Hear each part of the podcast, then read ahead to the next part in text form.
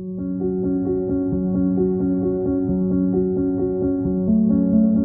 Уважаемые слушатели, рады приветствовать вас на канале «Вопросы онкологии». Сегодня с вами в эфире ответственный редактор журнала «Вопросы онкологии» Семиглазова Татьяна Юрьевна и научный редактор журнала «Вопросы онкологии» Новик Алексей Викторович. Сегодняшний эфир мы посвятим первому номеру журнала. Для справки, журнал «Вопросы онкологии» входит в перечень рецензируемых научных изданий ВАК России, российский индекс цитирования на базе Web of Science, ядро РИН, СКОП. В соответствии с рекомендациями ВАК, журналы, входящие в международные базы база данных, включая Scopus и перечень журналов российского индекса цитирования, приравнивается к изданиям первой категории. Итак, приступим к обсуждению первого номера, который состоит из одной передовой статьи, пяти обзоров, и начнем обсуждение с передовой статьи. Главный автор Цуканов Алексей а, Сергеевич. Статья а, посвящена диагностике синдрома Линча у онкологических пациентов, позиция межрегиональной организации молекулярных генетиков в онкологии и онкогематологии.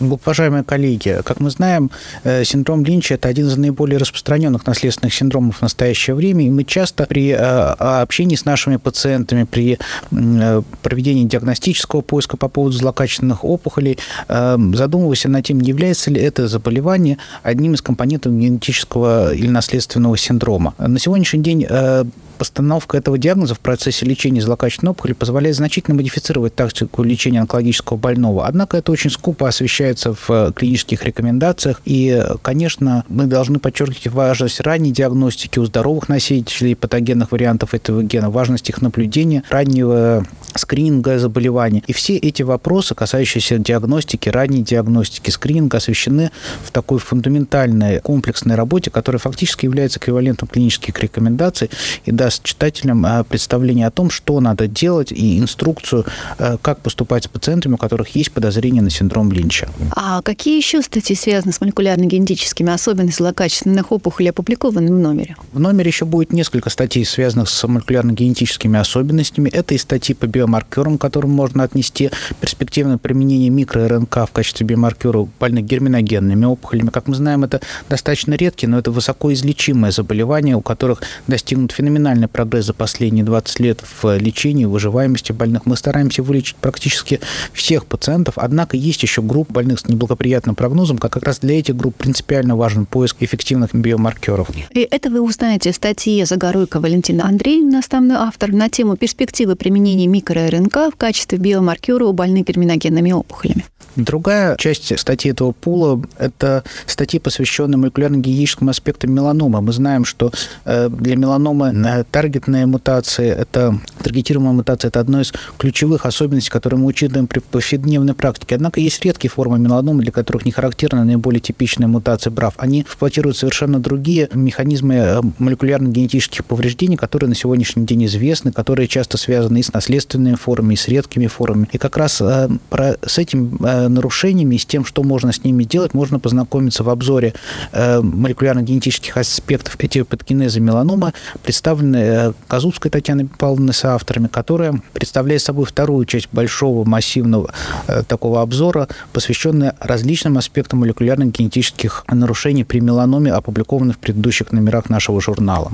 Итак, генетические изменения тесно связаны с развитием злокачественной опухоли. И, безусловно, вирусная теория – это один из ключевых аспектов канцерогенеза. Вирус папиллома человека при злокачественном образовании различных локализаций. Холопов Дмитрий Вячеславович с авторами достаточно углубленно этот вопрос изучил. Алексей Викторович, что вы могли бы сказать про эту статью? Безусловно, мы давно уже знаем о том, что э, есть определенная связь между вирусами и развитием злокачественной опухоли. Но как именно вирусы индуцируют развитие злокачественной опухоли, какой механизм, как они влияют на ДНК человека, этот вопрос во многом остается нерешенным. И как раз коллеги в главе с Дмитрием Вячеславовичем Колопом, они э, изучали именно пример наиболее известного онкогенного вируса, вируса папиллома человека, который э, играет роль при многих злокачественных процессах, и э, как раз посвятили свое исследование разбору механизмов вируса посредного канцерогенеза, который может быть очень полезен и для понимания самого процесса развития, и для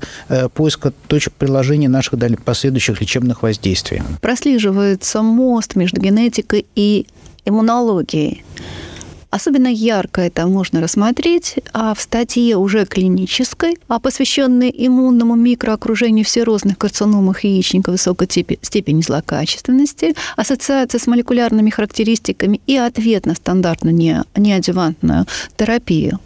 Статья, безусловно, представляет себе большой интерес, потому что она как раз и визуализирует нам тот мостик между генетикой и иммунологией, поскольку в статье изучается профиль иммунных микроРНК и воспалительных молекул, и э, влияние это на неодевантную терапию, которая для рака яичников представлена, в общем-то, химиотерапией. Мы знаем, что воспаление – это важная часть иммунологического процесса, э, любого патологического процесса. И э, здесь э, мы на, на примере статьи мы видим, что действительно э, нам нужно понимать, понимать именно те иммунологические процессы, которые лежат под э, развитием любой злокачественной опухоли, и это знание может нам помочь более правильно и более э, таргетно воздействовать на наших пациентов.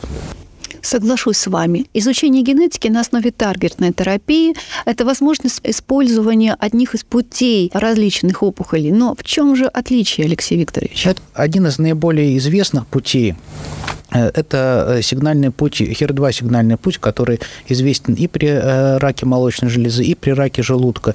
И у нас в номере будет целых две статьи, описывающих различные биологические особенности путей. Так, в статье Анны Валентины Чайки с авторами описывается терапия HER2 положительного рака желудка, и, что важно, представлены молекулярно-генетические особенности этого сигнального пути, и рассматриваются вопросы современной перспективной терапии, и том, как эти особенности особенности э, преломляются именно в свете того, что мы оцениваем э, уровень экспрессии HER2 именно у больных раком желудка. С другой стороны, мы на сегодняшний день знаем, что у нас развиваются новые методы анти-HER2 терапии. Для рака молочной железы они сделали революцию. И другой статьей, посвященной этому сигнальному пути HER2, это инновационная концепция дифференцированного подхода к выбору терапии пациентам с тройным негативным раком молочной железы. Казалось бы, он HER2 негативный, тем не менее мы можем помочь этим пациентам. Э, авторами представлен систематический обзор, который изучает э, роль э, низкого уровня экспрессии HER2 и HER2 статуса и возможности применения кандидатов анти-HER2 терапии, таких как э, трастузумаб, дерукстекан у больных раком молочной железы. В этом номере вы также можете ознакомиться с пятью статьями, посвященными различным аспектам в диагностике, лечении и реабилитации больных раком молочной железы. Действительно, номер содержит целый пул статей, освещают разные аспекты, начиная от молекулярно-генетических, кончая психологическими психологическими аспектами э, ведения пациентов. К таким экспериментальным работам он должен отнести э, статью Софьи Владимировны Тимофеевой с автором, посвященной 3D-печати э, модели опухолевого роста рака молочной железы. Именно 3D-модели на сегодняшний день являются наиболее близкими к реальным опухолевым очагам и позволяют лучше моделировать процессы, происходящие в микроокружении опухоли. Поэтому принципиально важным является методология создания модели. И как раз, конечно, 3D-печать – это важно сложная технология, сама по себе являющаяся сложной задачей построения такой модели, вы можете ознакомиться с э, различными аспектами продвижения таких технологий в практике. Другой э, вопрос, не менее важный, это клинические описания отдельных, не таких уж редких групп пациентов, но которые почему-то обходятся в клинических исследованиях, потому что, например, э, пациенты с метастазами в головном мозге – это часто пациенты, которые исключаются из типичных клинических исследований. У нас здесь представлен случай терапии апеллисиба метастазов головном мозге при люминальном HER2 негативном раке молочной железы.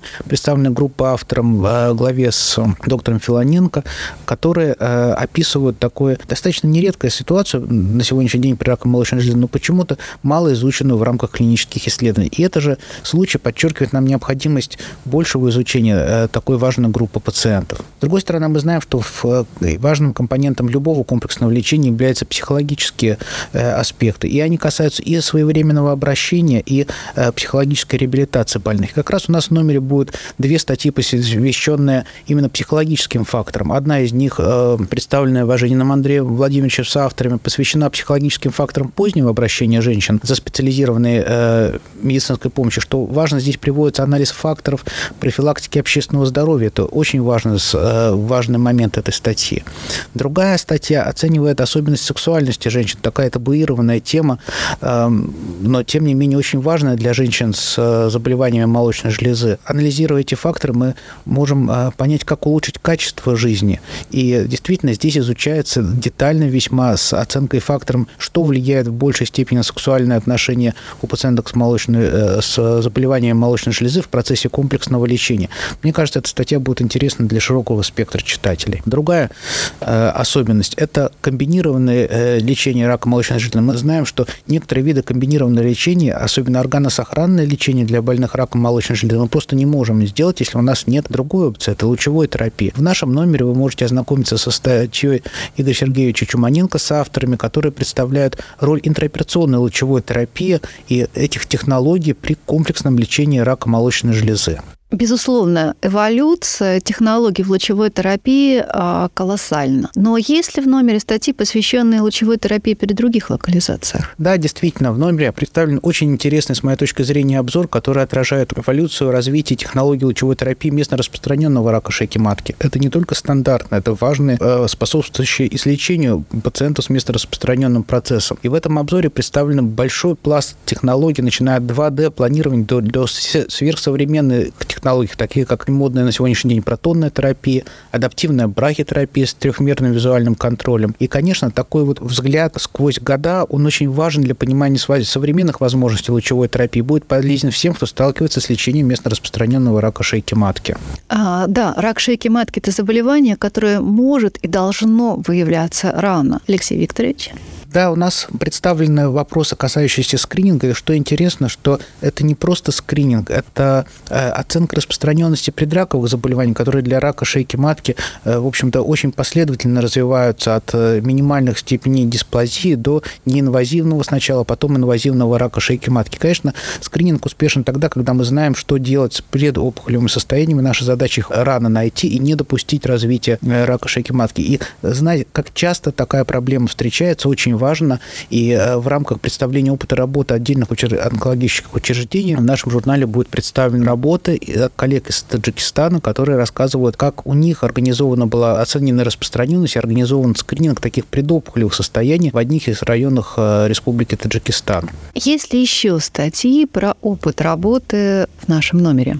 Да, у нас есть еще э, представленная коллегами из Баку статья, описывающая опыт работы детских онкологических учреждений в Республике Республики Азербайджан. Детская онкология – это вообще такая очень сложная тема, потому что, с одной стороны, у детей редко бывают онкологические заболевания, с другой стороны, они э, часто текут э, совершенно по-другому, пациентов таких мало, и очень сложно получить э, те данные, которые мы привыкли получать из больших рандомизированных исследований. Это особо важная и сложная область, и тем более ценен опыт работы отдельных учреждений, как они смогут организовывать комплексную работу, какие у них есть потоки пациентов, какие у них есть подсказки для того, чтобы мы могли лучше оказывать помощь нашим детям.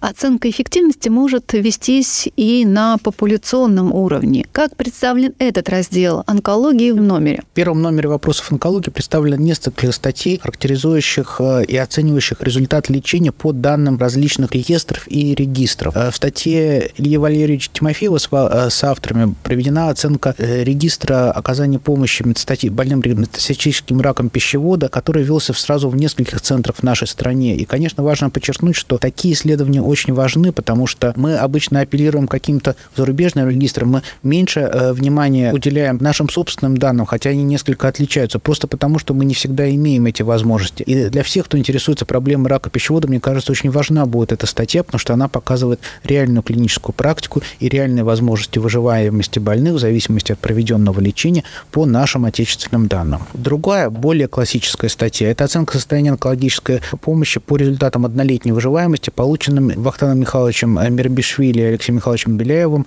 э, на основании анализа э, популяционного регистра классической статистической работы из Санкт-Петербурга, которая объединяет в себе более миллиона э, записей о выживаемости пациентов. И, конечно, мы получаем важные статистические данные о том, как изменилась наша реальная практика, как изменилась эффективность лечения больных за большие периоды наблюдения. В статье учитываются и сравниваются результаты выживаемости пациентов, которые лечились еще в прошлом веке с результатами пациентов, которые лечились в последние буквально 5 лет. И эта статья будет очень интересна в плане сравнительной эффективности и результатов применения современных методов лекарственного лечения, которые, как мы знаем, сделали большой шаг вперед. Спасибо большое, Алексей Викторович. Напоминаем, что сегодня с вами в эфире были ответственный редактор журнала «Вопросов онкологии» Семиглазова Татьяна Юрьевна и научный редактор журнала «Вопросов онкологии» Новик Алексей Викторович. Все рукописи, публикуемые в журнале, проходят обязательный контроль текстовых заимствований, двойное слепое рецензирование членами редколлегии и внешними экспертами и должны получить как минимум две положительные рецензии. Немаловажно, что публикация в журнале «Вопросов онкологии» для авторов бесплатная, и хотелось бы подвести итоги сегодняшнего первого эфира словами Николая Николаевича Петрова, что освещение на страницах журнала научных достижений в области экспериментальной клинической онкологии будет служить не только целям взаимной информации и обмена опытом, но главным образом дальнейшему развитию научных исследований в области онкологии. Благодарим за внимание и до встречи в эфире журнала «Вопросы онкологии». До свидания. До свидания.